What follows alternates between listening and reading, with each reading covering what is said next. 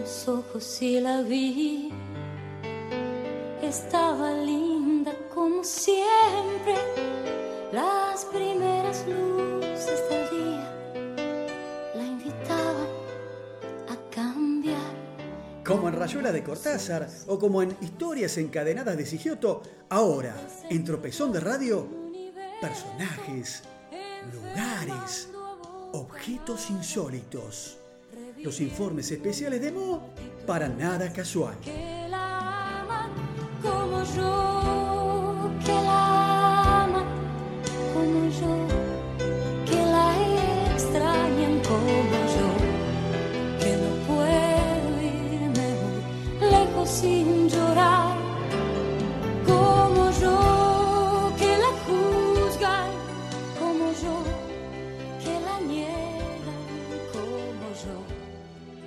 Y bien amigos, llegamos al cierre. Y en esto de contar historias no tan conocidas de Buenos Aires, hoy les traje un trabajo de Gabriel Luna, el que él escribió para el periódico Baz. Eh, se llama algo así como Cinco siglos y cuatro manzanas. En el año 1580, el demiurgo Juan de Garay imagina la aldea Trinidad, futura ciudad de Buenos Aires, como una sencilla red rectangular. Garay tiene esa red junto al río de la Plata, sobre una meseta desolada de gramíneas y tunales, entre dos zanjones que desembocan en el río. El resultado da 15 cuadras de largo por 9 de ancho, un total de 24 calles y 135 manzanas. Ese reticulado forma parte hoy, con algunas variaciones después de cinco siglos, de los barrios San Nicolás, Montserrat y San Telmo. De esas manzanas, las que nos ocupan aquí son solo cuatro, y están al noreste, del rectángulo en el vértice formado por las actuales calles Libertad y Viamonte. Pero vamos al siglo XVII, en 1600. Hay en la aldea apenas 350 vecinos y nuestro sector es casi virgen, salvo un pequeño monte duraznero plantado para obtener frutos y leña. La zona estaba cruzada por el arroyo Tercero del Medio, que nacía en la actual Plaza Congreso y desembocaba en el Zanjón de Matorras por el lado norte del rectángulo. La zona solía inundarse en abril. En 1620, la principal actividad económica de la aldea es el contrabando de esclavos africanos. Hay 1.200 vecinos y una población flotante de 2.100 esclavos. El aumento de la población y la consecuente necesidad de alimento provocan la instalación de un matadero, en nuestra zona y entonces desaparecen los durazneros. En 1650, el lugar se llama Taco Verde por la bosta de los animales que ensucia el calzado. En 1690 se registra un crecimiento de la aldea hacia el oeste. Se muda el matadero, pero como la zona suele inundarse por los desbordes del tercero del medio, permanece en relativo descampado. Vamos al siglo siguiente, al siglo XVIII. En el año 1720, nuestras cuatro manzanas tienen una docena de ranchos, en uno de los arrabales de la ciudad. No hay calles, sino sendas, tampoco alumbrado. Viven allí cuchilleros, troperos eventuales, proxenetas, artesanos. El lugar se conoce como el barrio recio. Allí se juega a la taba, se trabaja el cuero, se toma vino cuyano. Y a partir de 1744 llega una novedad, la cerveza traída de una fábrica clandestina de la calle San Francisco, actual Moreno. En 1756 el barrio es desalojado y las tierras se anotan como fiscales. En 1769 estas cuatro manzanas están amojonadas y hay cuatro callejuelas incipientes, San Nicolás, la actual Avenida Corrientes, San Benito, La Valle, Santa Catalina, Viamonte y una transversal, San Pablo, la actual calle Libertad. La zona forma parte de la parroquia San Nicolás y toma su nombre.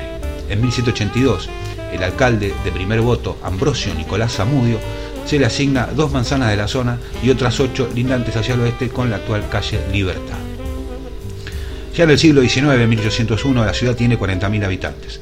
Zamudio, que es un hombre rico y vive en el barrio sur, hoy Montserrat, no se ha ocupado sus tierras en San Nicolás y vende una parte de ellas a Felipe Filiberto de Arguibel. El resto, aunque amojonado con tipas y tunales, permanece baldío y es conocido como el hueco de Zamudio. En 1804 hay tres locales donde se fabrica cerveza. El más importante está junto al Teatro Coliseo, frente al convento de la Merced, en la actual esquina de Perón y Reconquista. En el año 1810 ocurre justamente la Revolución de Mayo y empiezan las guerras contra España. La Junta Provincial expropia las tierras de la familia Arguibel por 4.186 pesos e instala en la manzana comprendida entre las actuales Libertad, Tucumán, Cerrito y Lavalle una fábrica de armas. en la manzana lindante con libertad, una plaza para ejercicios militares y retretas. Y en la manzana siguiente, donde hoy está el Palacio de Justicia, el Parque de Artillería. De estas instalaciones surgirán tropas, fusiles y cañones para los ejércitos del norte y de los Andes en las guerras de la independencia. En 1822, lograda la independencia, el fervor patriótico impone a la zona el nombre de Barrio del Parque. La calle San Benito se denomina del Parque y las calles San Pablo, San Nicolás, de Santiago, de Montserrat toman sus nombres actuales. Libertad, Corrientes, Tucumán y Cerrito. En 1850 llega a la ciudad Otto Bember, banquero e industrial prusiano, y abre una casa de exportación de cueros, lanas y cereales. En 1857, la provincia de Buenos Aires tiene un gobierno autónomo que admira la tecnología europea. Sus miembros son unitarios liberales que se declaran partidarios del progreso. En la manzana, comprendida entre Libertad, Viamonte, Cerrito y Tucumán, se construye la estación del parque. De allí sale un tendido de rieles, importados de Inglaterra, hasta Floresta y la locomotora La Porteña, también importada, tirando un par de vagones. Es el primer ferrocarril del país. El viaje inaugural fue el 29 de agosto del 857 y tuvo de pasajeros a Valentina Alcina, Dalmacio Vélez Arfield, Domingo Faustino Sarmiento y Bartolomé Mitre, entre otros. Un complemento del acontecimiento fue el empedrado de las calles Libertad, del Parque, actual Lavalle, Tucumán, Talcahuano y Viamonte, en la proximidad de la estación. Y otra mejora fue un terraplén en las orillas del tercero del medio para evitar las inundaciones que tenía un puente móvil en las esquinas de Libertad y del Parque. En 1860, Emilio Biecker, nacido en Estrasburgo, monta un pequeño local en el barrio de Palermo para elaborar cerveza. En el año 1880, la ciudad ya tiene 190.000 habitantes. Se prohíbe el paso del ferrocarril por el centro urbano debido a su peligrosidad. La estación se desmantelará en 1883. La Plaza del Parque se convierte entonces en uno de los paseos de la ciudad y toma el nombre de Plaza General Lavalle. El intendente Torcuato Alvear decide anular el Teatro del Medio, el tercero del medio, que baja por la calle Libertad y manda rellenarlo con un terraplén. En 1886 hay en la calle Libertad, entre Corrientes y Lavalle, una fonda y dos bares, cuatro cafés, uno con billar y 22 casas de tolerancia para solaz de los vecinos y del regimiento 10 estacionado en el Parque de Artillería. En 1888, Otto Bember funda la Brasserie Argentina Sociedad Anónima, cervecería argentina, con sede en París y fábrica en Quilmes. Finalmente, en 1890, cerrando el siglo, estalla la Revolución del Parque. La causa es una crisis económico-financiera producida por el endeudamiento externo con el mercado de Londres. El progreso, alabado por los unitarios liberales, trajo consigo deudas para saldar, empobrecimiento de la población y dependencia económica de la metrópolis. Surge para derrocar al gobierno liberal de Juárez Selman el Partido Unión Cívica de la Juventud, futura Unión Cívica Radical, un partido por entonces de impronta popular. Ya desde el comienzo, los radicales golpearon las puertas de los cuarteles. Aristóbulo del Valle concibe la idea de sublevar al parque de artillería. Las hostilidades en nuestra zona comienzan el 26 de julio. Se pelean encarnizadamente desde baterías y cantones instalados en Libertad y Lavalle, Talcaón y Viamonte, Talcaón y Córdoba, Corrientes y Paraná, y desde las terrazas de los comercios y las casas particulares. La revolución cívica militar dura cuatro días y fracasa. Al entrar al parque de artillería, las tropas del gobierno encuentran solo a Leandro N. Alén, el líder de la Unión Cívica e hijo del violento mazorquero Leandro Alén, en un rincón del patio. En 1895, una inmensa banda de palomas sale del parque de artillería, donde se ha instalado el criadero principal de Buenos Aires. Pero pese al agradable paisaje de palomas que sobrevuelan la Plaza Lavalle, los vecinos no coinciden con los toques de Diana, ni con las bandas y los servicios militares, ni con tantos prostíbulos sobre la calle Libertad, y mucho menos con la posibilidad de una nueva azonada el parque de artillería es una molestia. Emilio Vieca es el dueño de una cervecería valada en 600.000 libras esterlinas. En la próxima entrega vamos al siglo XX. Esto fue estas curiosidades de Buenos Aires, de cuatro manzanas durante cinco siglos. No se vaya, ya viene la chapa. Nada casual. Los martes en la Freeway, tropezón de radio tanto va el cántaro la fuente que con nosotros la verdad no se rompe.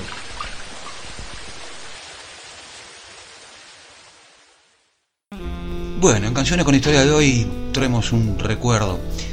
Eh, al final de escuchar la canción uno se da cuenta de que viene, pero al principio parece que es una canción más de amor. Sin embargo, eh, la historia es otra.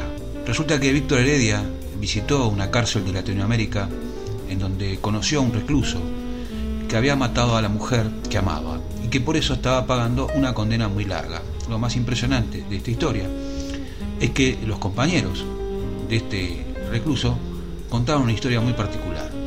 Ellos indicaban que este reo estaba loco y muchas veces se le observaba bailando solo, abrazando el aire. Este supuesto loco indicaba que todas las noches era visitado por una mujer, justamente la que él había asesinado y que amaba profundamente, por lo que se abrazaban y comenzaban a bailar. Esta historia fue lo que inspiró a Víctor Heredia a componer este tema sobre un reo enamorado y arrepentido que mató a su mujer, seguramente haya sido por celos, y que cada noche es visitado por el fantasma de ella y que juntos, cada noche, se abrazan y bailan. Así claramente se despeja el misterio de aquellos versos que al escucharse eh, llaman la atención, ¿no? porque dice, ya sabrá el infierno cómo hacer para aceptar que bailé en mi celda con tu sombra sin parar, como he podido matar a quien me hacía soñar. En la chapa de hoy, canciones con historia, bailando con tu sombra, Alelí, por Víctor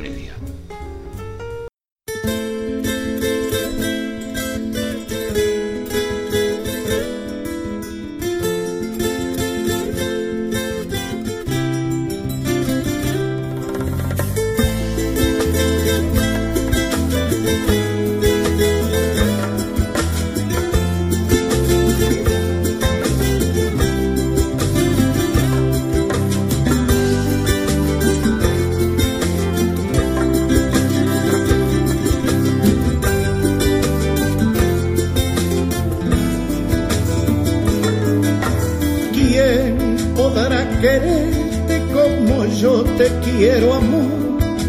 ¿Quién, pregunto, quién podrá quererte como yo? Siempre lo decías y me atabas a tu piel con ramos de besos y escuchábamos caer sobre los techos de zinc,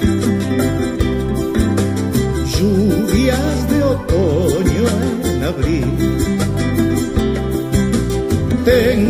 esa nostalgia de domingo por llover, de guitarra rota, de oxidado carrusel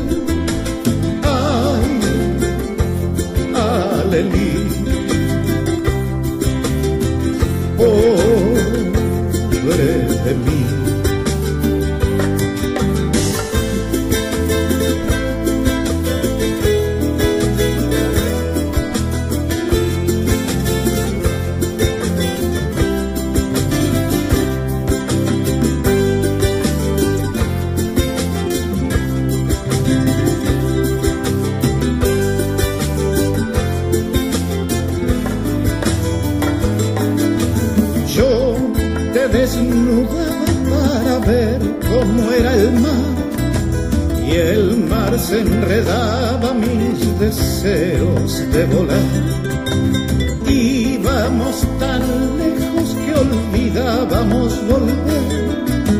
Nos traía el ángel ciego del amanecer y se acostaba a tus pies como un gatito siamés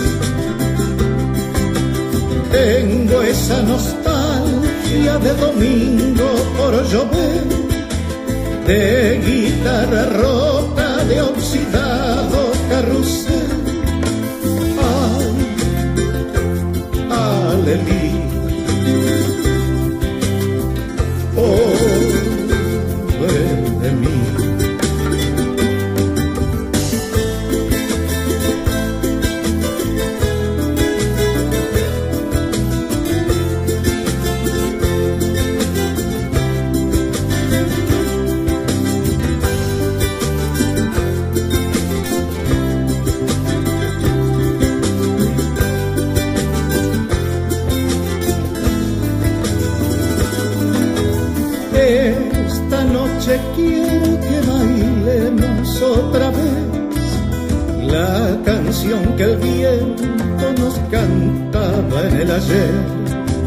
ya sabrá el infierno cómo hacer para aceptar que baile en mi celda con tu sombra sin parar. ¿Cómo he podido matar a quien me hacía soñar? Esa nostalgia de domingo por llover, de guitarra rota, de oxidado carrusel.